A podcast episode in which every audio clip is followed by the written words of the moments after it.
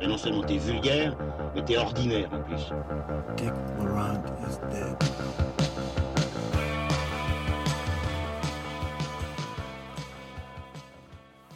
Bonjour, bonsoir à toutes et à tous, chères auditrices, chers auditeurs, et bienvenue dans Transmission, la table ronde cinéphile qui fait le grand écart entre cinéma d'auteur et pop culture. Avec monsieur Julien Rombaud, Bonjour tout le monde. monsieur Lucien Alflans Salut les gars. et monsieur Manuelas. Hello Olivier. Il y a donc un peu plus d'un an, nous avions euh, consacré une émission spéciale au film Requiem pour un massacre d'Elem Klimov. Et en conclusion de cette émission, Lucien Alflans avait parlé et il avait dit Que Tru- euh, Truffaut avait dit qu'on ne pouvait filmer la guerre sans l'idéaliser et Fuller sans l'avoir vécu. comme Truffaut a dit beaucoup de conneries au cours de sa vie, euh, notamment que le cinéma anglais n'existait pas, nous allons vous proposer une émission spéciale consacrée à un film anglo-saxon. Un film de guerre, en fait, un film de Samuel Fuller. On avait pensé pendant tout un temps euh, faire un spécial transmission sur les films de guerre selon Samuel Fuller, mais on a, on a saisi une balle au bon, un peu à revers, vu qu'on a profité de la ressortie chez Carlotta euh, de China Gate, qu'a réalisé et écrit Samuel Fuller en 1957. Scénariste, dialoguiste, producteur, réalisateur, entre autres euh, du port de la drogue, Pick Up on South Street en 53 ou encore Shock Corridor en 63 pour citer ces deux films les plus connus. Euh, il est né en 1912 dans le Massachusetts. Son père était un immigrant juif russe et sa mère juive polonaise. Son père meurt quand Samuel a 11 ans. Sa mère vient s'installer à New York. Et sa première et sa plus grande passion restera toujours la presse et le journalisme. Et donc il commence à travailler à New York à 12 ans. Et puis à 14 ans, il devient déjà le copy boy dans un, au New York Journal. Un titre qui appartient à l'époque à l'empire de William Randolph Hearst, donc, qui inspira le personnage de Charles Fo- Foster Kane dans le film de Orson Welles. Citizen Kane, dans lequel joua pour la première fois Nat Cole, dans un rôle non crédité. Progressivement, M. Samuel Fuller devient journaliste criminel, puis quand la Grande Dépression frappe, il voyage énormément dans le sud des États-Unis et il commence à écrire des récits de fiction souvent inspirés de faits divers. Ses premières nouvelles sont publiées dans des pulp magazines et à partir de 1936, poussé par un ancien rédacteur en chef devenu scénariste, il commence à collaborer à des scénarios. La guerre éclate. Alors, il s'engage dans l'infanterie. Il est mobilisé en 1942 dans la première division d'infanterie américaine, surnommée la Big Red One. Il fera trois débarquements en Afrique du Nord, en Sicile, puis en Normandie. De cette expérience, il tirera son dernier film de guerre, The Big Red One, en 1980, aussi connu en France sous le titre Au-delà de la gloire avec Lee Marvin et Mark Hamill. Alors qu'il est mobilisé, Samuel Fuller apprend la parution de son premier roman quelque chose qui est relaté d'ailleurs dans Big Red One. En Europe, il est aussi reporter de guerre. Juste avant 1945, il reçoit une caméra et c'est ainsi qu'il témoignera en images de la libération du camp de concentration de Falkenau en République tchèque. De retour de la guerre, il continue son activité de scénariste avant qu'il ne soit engagé pour réaliser pour un maigre budget un western dont il vient de, signer le scénario. I Shot Jesse James en 49. Mais le succès ne viendra qu'à son troisième film sorti en 1951, The Steel Helmet, J'ai vécu l'enfer de Corée, qui est également son premier film de guerre. Il en réalisera quatre autres, The Big Red One déjà cité, mais aussi Les Marauders Attack en 62, le fameux Verboten en 59, Bayonet au canon Fixed Bayonets en 51. Et enfin, Porte de Chine, China Gate, réalisé en 57 et qui nous intéresse aujourd'hui. Progressivement, Samuel Fuller, qui tourne vite, bien et pour pas cher, acquiert petit à petit le statut de véritable auteur indépendant à l'intérieur même du système des studios. China Gate, c'est un des trois films que Fuller tourne en 57 avec 40 Guns et aussi Run of the Arrow. Le pitch, c'est quoi? Donc le pitch de China Gate. En 54, juste après la guerre d'Indochine, le capitaine américain Brock est mis à la tête d'un commando de mercenaires pour se rendre à la frontière chinoise, faire exploser un souterrain rempli de munitions appartenant aux communistes d'Ho Chi Minh. Pour cela, le commando doit traverser des territoires aux mains de l'ennemi. Pour leur ouvrir le passage, il compte sur l'aide d'une jeune femme eurasienne surnommée Lucky Legs, qui connaît la région grâce à ses activités de trafiquante d'alcool. Mais le capitaine Brock a un contentieux avec Lucky Legs. En effet, l'Américain n'est autre que le père de son enfant. Il a abandonné son épouse, Lucky Legs, elle-même à la naissance du fils, quand il s'est aperçu que celui-ci avait des traits eurasiens, des traits asiatiques d'ailleurs, tout à fait asiatiques. D'abord réticente, la jeune femme accepte finalement de le guider, mais en échange, son jeune fils devra obtenir le droit de partir vivre aux États-Unis. Lucky Legs est incarné par Angie Dickinson. Samuel Fuller l'a rencontrée car elle a fait la doublage voix de l'espagnol Sabrita Montiel dans Run of the Arrow. Elle aura ensuite une longue et fructueuse carrière de Howard Hawks à Brian De Palma en passant par Jack Turner, Delmer Daves, Don Siegel ou John Boorman. Le personnage principal de Brock est interprété par Gene Barry. Euh, le film est aussi interprété par le chanteur et pianiste Nat King Cole, alors au fait de sa gloire. Alors les gars, après cette longue introduction, vous allez m'expliquer ce que la guerre a de spécial quand elle est racontée selon le prisme de l'homme au cigare. Pour faire un petit parallèle avec, euh, avec ton introduction, s'il y a quelque chose à, à, à reprocher au film, c'est son prologue extrêmement gênant. Mais ce qui est assez intéressant, Olivier, quand tu parles de, du film et quand tu as fait le pitch, c'est que justement, le film n'est pas ça. Tu commences ton pitch autour du personnage du sergent, alors que le film commence justement avec le personnage interprété par Angie Dickinson. Et c'est là justement toute la, la force du film, c'est justement d'être porté avant tout par une femme, ce qui est justement quelque chose de fullerien, si on veut dire, c'est que c'est que- quelqu'un qui s'est caractérisé par des rôles de femmes extrêmement fortes. Et là où le film se distingue dans les, des films de guerre de l'époque, c'est déjà que c'est c'est ce qu'a fait souvent Fuller. C'est pas un film de guerre en tant que tel, c'est un film de soldats. C'est souvent une échelle beaucoup plus réduite. On n'est pas dans le jour le plus long, on est vraiment dans un récit beaucoup plus re- resserré, on est dans une, structure de film de série B. Et c'est là où l'expression qu'on aime bien autour de cette table de cinéma de contrebandier prend tout son sens, parce que c'est vraiment un film qui, à partir d'un pitch proche d'un film de série B, d'un- film de, de commando, va se développer autour de ses personnages, travailler ses caractères et va, va travailler une thématique qu'on n'attend pas du tout dans ce type de, cinéma-là. Ben, ce qui est intéressant, en fait, et là où je suis pas tout à fait d'accord avec ce que tu viens de dire, c'est que tu dis que le film commence avec le personnage d'Angie Dickinson, mais en fait le film commence vraiment par une sorte de prologue en voix off, qui peut être, gênant à la, première, vision, parce qu'on se dit, où- est-ce que, le film veut m'embarquer? Dans, dans, ce prologue, pour resituer un petit peu, euh, la, France est, est- désignée comme le, dernier rempart contre le, contre le communisme en Indochine. Ce qui pose un peu question euh, quand, quand on voit ça avec, euh, avec 50-60 ans de recul. Mais le film prend bien soin de désamorcer ça par la suite. Euh, D'abord en refusant tout, euh, tout manichéisme idéologique, mais surtout en, en dénonçant par l'absurde euh, une, guerre, cette guerre-là particulièrement en l'occurrence. Mais chez Fuller, euh, la guerre est presque une, euh, C'est un peu une abstraction. Une on est plus dans un, dans un film en effet de commando, une espèce de film d'aventure en fait, où tu as plusieurs caractères qui se baladent, euh, dans- qui ont une mission à faire dans la jungle, mais pas vraiment un truc avec des stratégies euh, géopolitiques ou ce genre de choses. Et euh, il essaie de dénoncer ça, il y réussit, il le réussit assez admirablement par l'absurde, mais aussi euh, il arrive à faire une, une- une- une charge assez euh, violente, antiraciste, et je trouve qu'il arrive à le faire euh, de, manière euh, très fine. Bah là, je pars dans une autre direction, mais c'est un film qui est assez exemplaire de la manière dont euh, Samuel Fuller s'est tiré le meilleur de, de ficelle et sait faire beaucoup avec très peu. Donc, à un moment, tu peux avoir un juste une ombre qui passe devant euh, trois types qui sont, euh, qui sont allongés et ça va vraiment te, te figurer tout un, tout un hors-champ. T'as ici, il y a un moment où euh, le, le soldat hongrois croit voir un russe qu'il a tué de ses mains dans un rêve et juste donc il va étrangler ce type et juste dans le dans une sortie de champ il va remonter ce sera un autre personnage et ça l'astuce est, est quelque part cheap mais l'effet fonctionne à 100% C'est une scène qui pourrait presque être le terreau sur lequel pousser un film comme, euh, comme Shock Corridor, par exemple, qui est vraiment un, un film, sur le, un, un film sur les traumas de toutes sortes. Et dans cette scène-là, moi, je vois déjà les prémices de Choc Corridor. Mais des scènes comme ça, euh, il y en a plein. Il y, a la, scène de la mort du français qui est d'une brutalité absolue et qui, pour le coup, dénonce, de manière extrêmement brutale et littérale le- l'absurdité de cette guerre-là. Euh, je trouve que la, scène du, de la chanson, elle va dans cette idée-là aussi. Ce sont toutes des scènes extrêmement marquantes qui fonctionnent sur l'économie. La scène de la, de la cabane, la scène, la scène d'ouverture du film avec le chien dans, le- dans la veste. Oui, sont ça, c'est brillant.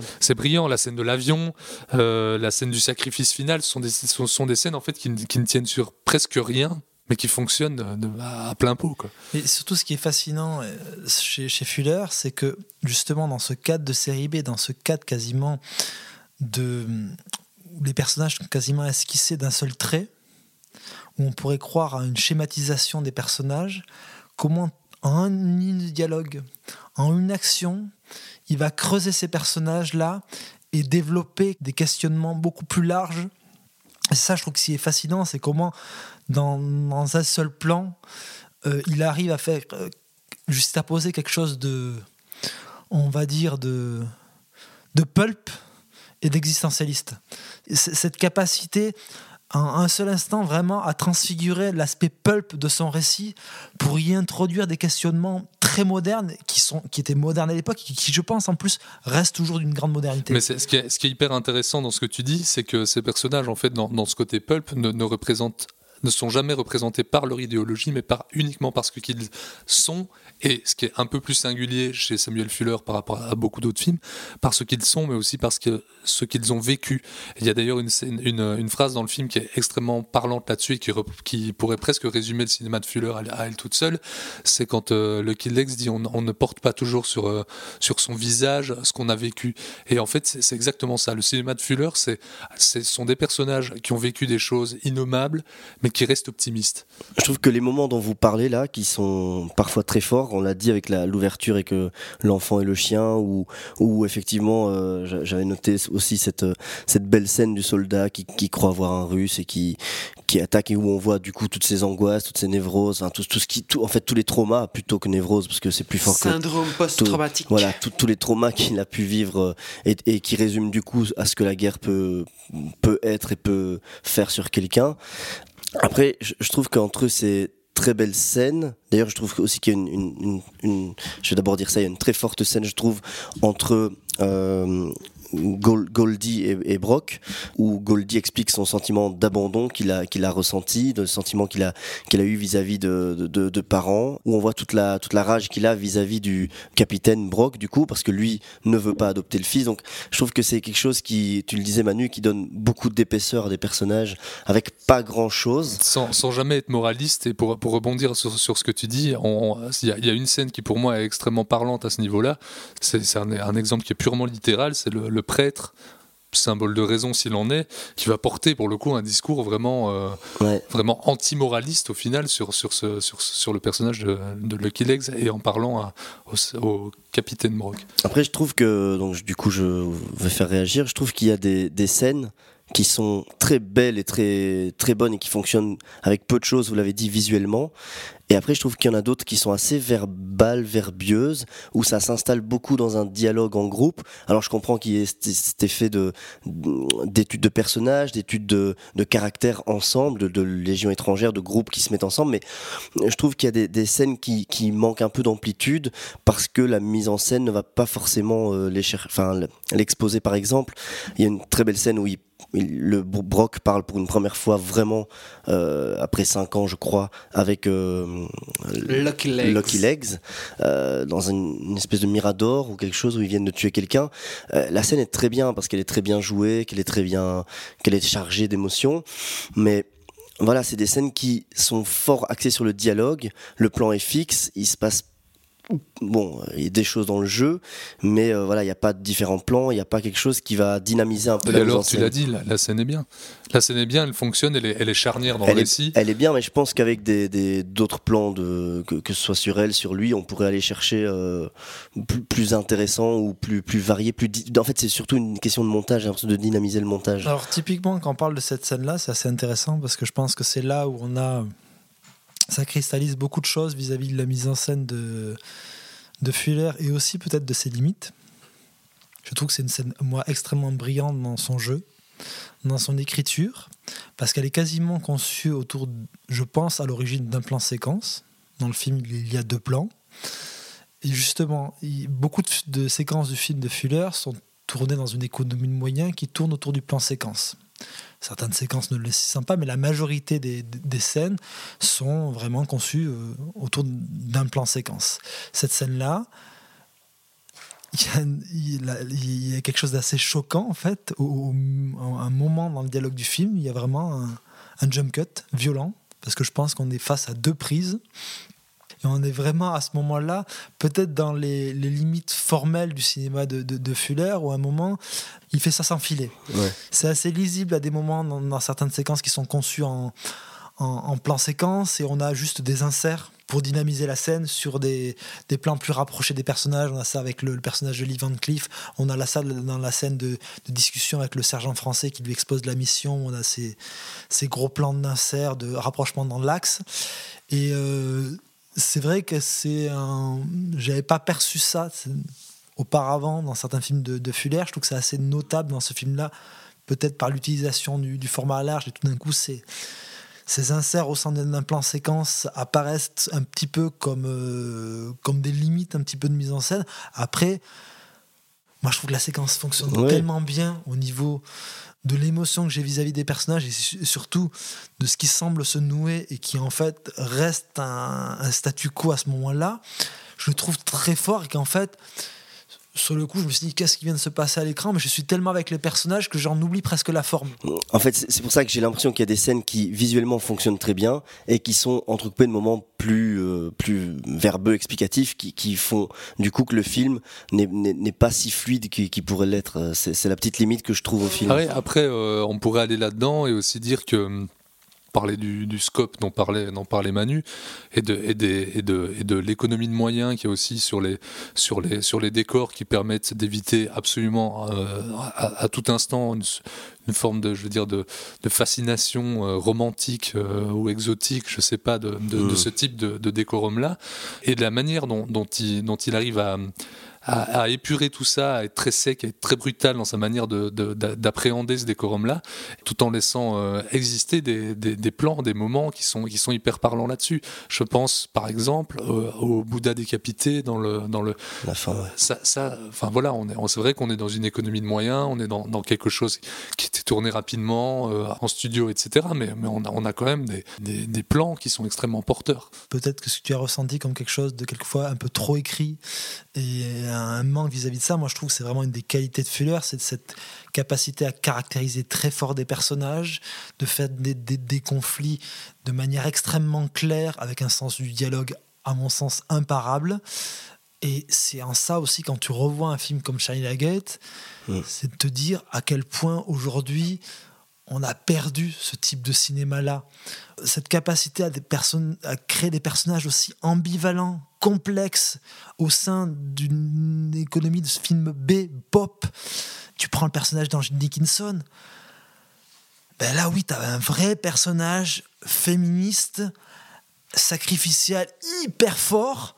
Quand aujourd'hui on te parle d'un Wonder Woman, je fais un grand saut dans le temps, où on te vante le féminisme d'une Gal Gadot qui tortille du cul avec un bouclier, tu te dis, attendez, on a, qu'est-ce qu'on a perdu en termes de cinéma, d'écriture. Personnage qui, était qui est présenté par ses jambes et qui, non, qui s'appelle Lucky Legs, qui est, qui est une sorte de parangon à ce niveau-là, qui est une, qui est une prostituée, hein, plus ou moins. C'est, c'est pas dit de manière extrêmement claire, mais, mais on le comprend quand même euh, assez aisément.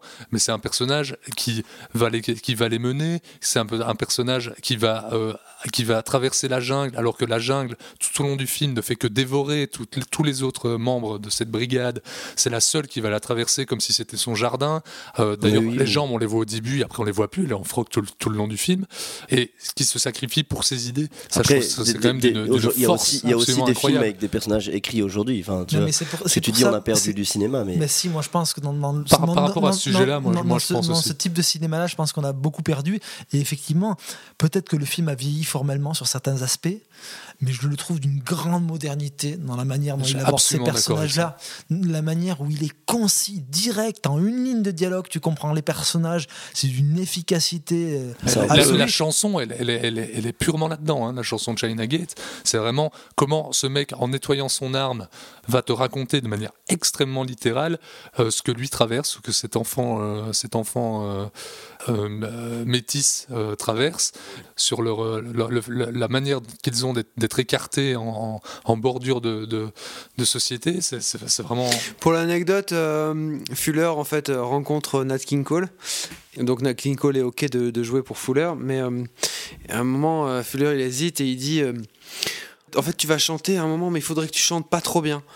Et Nat Cole a dit non non ça mec ch- chanteur c'est mon métier donc tu décides si je chante je chante mais je chante pas mal c'est pas et possible. L'utilisation Et même en de fait, Nat King Cole. Le, le, ce, qui est, ce qui est drôle, c'est que, en effet, quand cette scène intervient là, quelque part, il, il chante d'une manière sublime, il a une voix profonde, une voix puissante, et du coup, ça donne. Enfin, c'est là où je suis pas d'accord avec toi, le- je trouve que cette scène-là est légèrement décalée. C'est comme un interlude, comme un, une espèce de. de Sauf qu'elle ne fait qu'approfondir. rêvé. Après, thématiquement, je suis d'accord, Voilà. mais c'est quand même C'est un- juste ça que je disais. stylistiquement, c'est quand même un moment ouais. plus, euh, plus rêvé dans le film qui te met dans un autre, dans un autre mood avec surtout cet enfant qui le suit. euh, C'est une scène et un personnage qui n'existe que parce que euh, Na- Nat King Cole, que je trouve parfait dans le rôle, Il est très euh, bien. est un- était à l'époque un chanteur pop qui musicalement est presque blanc d'une certaine manière.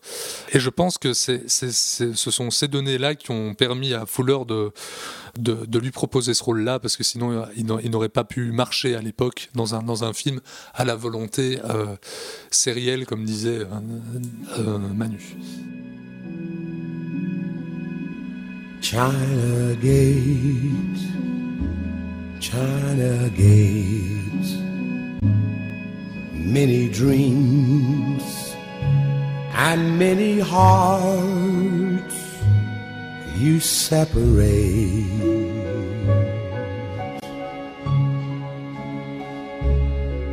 Like two arms open wide some you welcome in, and some must stay outside.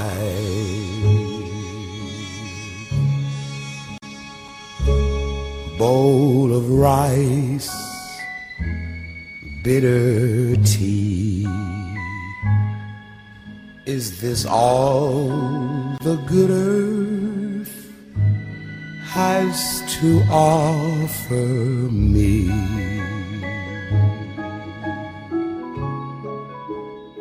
Ok les gars, et par rapport à la France et par rapport aux communistes, Fuller notamment sur Pick Up on South Street faisait un film euh, qui euh, prenait pour ennemi euh, les rouges, hein, n'est-ce pas, les communistes. Et quand le film a été importé en France, c'est assez connu l'anecdote, hein, on a changé cette histoire de, de communistes et de microfilm par une histoire de drogue. Ici, est-ce que, selon vous, euh, le rouge est vraiment l'ennemi? Quel est le discours qui est tenu par rapport Bah, euh, à la période dans laquelle le film est fait là-dessus, sur, euh, sur la guerre froide, le double discours qu'on Pour, peut pour lire moi, hein. le, le- le discours est très clair. C'est-à-dire que les Russes, qui étaient les alliés euh, lors de la Seconde Guerre mondiale, sont ici les ennemis. Et donc, ça approfondit le discours de, de Fuller sur la guerre en montrant un passage de, de, de points de, de, de- de confrontation avec, avec les Russes, entre les Américains et les Russes en l'occurrence. Moi, je pense que le film est marqué dès son intro par un discours assez anti, anti, anti-communiste. Mais qui est totalement désamorcé. Oui, et je pense que Fuller, si on parle de l'homme Fuller, je pense était assez clair vis-à-vis de ça. Après, ce qui est très fort dans le film, c'est que passer ce prologue, qui n'est pas d'une grande subtilité, ce qui est très fort, c'est que justement, quand arrive le dernier acte du film et quand on rencontre l'ennemi en tant que tel, qui est incarné par Lee Van Cleef, Personnage super intéressant. plus intéressant que le personnage du soldat américain, plus lettré, a plus d'attention pour elle, pour son enfant. Et donc là, d'un coup, de par ces personnages, il dévie d'un discours propagandiste un peu bêta et il te fait entrevoir autre chose. Et, et c'est même assez beau. Et c'est là, je pense, où il, il tire toute la force dramatique de son film, c'est dans le choix qui n'est pas un choix de la raison que va opérer le personnage de Angel Dickinson par rapport à ce que ces deux personnages masculins lui offrent, mais de, quelque chose qui est, qui est au-delà justement de, de cette raison entre qui est vraiment ben, justement, c'est là où ça bascule dans un aspect très mélodramatique, qui est domaine des- sentiments, de la chair, de quelque chose où il y a cet attrait d'amour et de répulsion vis-à-vis de ce soldat avec qui elle a eu cet enfant-là. Je suis absolu- absolument d'accord sur ce que tu dis sur le personnage de Lee Van Cleef sans moustache, mais par contre, euh, pas tout à fait sur ce que tu dis sur le personnage du soldat américain, parce que c'est-à-dire que chez Fuller, il n'y a pas de héros. Ils ont tous leurs raisons, ils ont tous leurs leur, points faibles et leurs points forts, et ils jonglent un peu avec, que ce soit Lee Van comme le personnage du, du capitaine américain. Dans ce choix que pourrait avoir le personnage de Lucky Legg vis-à-vis de ces deux protagonistes masculins, en tant que spectateur, j'ai beaucoup plus d'empathie vis-à-vis du personnage de Lee Van Cleef, qui est plus charismatique, plus conciliant vis-à-vis d'elle, que ce personnage de soldat américain raciste qui, au cours du film, ne, cesse de s'enfoncer et seulement une scène avant la fin va changer d'avis et d'opinion. Dans une scène très belle, mais qui est peut-être aussi fait- faite un tout petit peu au forceps au, niveau, de l'écriture. Et je, trouve que ce personnage-là ne fonctionne qu'en confrontation avec le personnage de Lucky Legg, là où le personnage de, de Lee Van Cleef est un personnage beaucoup plus satisfaisant de par lui-même. Et c'est aussi parce qu'il s'est enfoncé plusieurs fois dans ce racisme que la scène dont je parlais tout à l'heure avec Nat King Cole qui lui, qui lui explique que lui euh, n'a pas eu euh, les parents, etc., est, est forte. Le fait est que Lucky Legs fait un choix dès le départ, qui est un choix idéologique, entre guillemets, qui est, un choix d'espoir, même plus, qui est le fait que, son, enfant euh, ira aux États-Unis et que ce, ce choix-là, il est fait dès le départ, c'est ce qu'elle veut, et qu'au moment où le choix se confronte entre Lee Van Cleef et le personnage américain, le personnage de Lucky Legs a déjà fait son choix, elle sait ce qu'elle va faire, et elle, elle se sacrifie même pour que ce, ce choix advienne. Je, je ne sais pas si elle a fait son choix, moi. Moi, je- Elle moi- le dit dès le départ, moi, c'est je me- ça, c'est ça, oui, c'est tout moi, ce je- qu'elle veut moi, depuis je le me début. pose la question quand, quand elle arrive et que tu fais la découverte de- du personnage de Lee Van Cleef et que toi, tu qui est une présenté empathie- torse nu qui comme, qui est comme tor- elle est, est présentée par ses jambes. Donc oui, il y a une attirance, il y a tout ça. qui est construit pour te, te le faire aimer beaucoup plus que ce personnage de, de sergent américain, de te dire peut-être qu'elle va basculer. Et c'est que parce que lui, à un moment, va s'excuser auprès d'elle, ce sergent américain, va à un moment reconnaître ce fils, que tu te dis que peut-être que c'est uniquement pour ça que la mission va réussir. Parce que à un moment se résout quelque chose entre ces deux personnages-là et qu'elle fait ce choix-là, mais je suis pas sûr qu'elle ait fait un choix dès le début. Et c'est en ça où je trouve le film très fort parce qu'il déjoue tout l'aspect film de propagande qu'il pourrait y avoir vis-à-vis du conflit soviétique, parce que en fait le méchant du film est plus intelligent, plus brillant que le personnage masculin principal. Mais pas plus que le protagoniste, puisque le protagoniste et Lucky Legs qui se comprennent aussi par, comme je le disais plus tôt, par leur métissage. Ce sont deux personnages qui sont, qui sont métis. Et on a à nouveau quelque chose qui intéresse fortement dans toute la filmographie de Fuller. Et ici, il semblerait que ce soit dans la jungle ou quoi, c'est un peu la, c'est le seul personnage de Legs qui a sa place là, en fait, parmi tous les autres. Les autres n'ont rien à foutre là, si ce n'est pour, le, pour des raisons de guerre. Mais depuis le début du film, elle scène quand même cette volonté qu'elle a que cet enfant aille aux États-Unis. En effet, le, le- le- Fuller te fait croire à un moment qu'il y a une possibilité de, changement de ses plans, mais il me semble quand même que le, choix ne change pas au final. Mais je pense que moi, toute la force du film et la beauté du film naît de toutes ces contradictions que le, le- film te propose entre ce personnage de Lee Van de, de ce que elle, ce discours qu'il serait mieux que cet enfant soit éduqué aux, États-Unis que, que Moscou, et, et- justement, il ne répond pas à ça.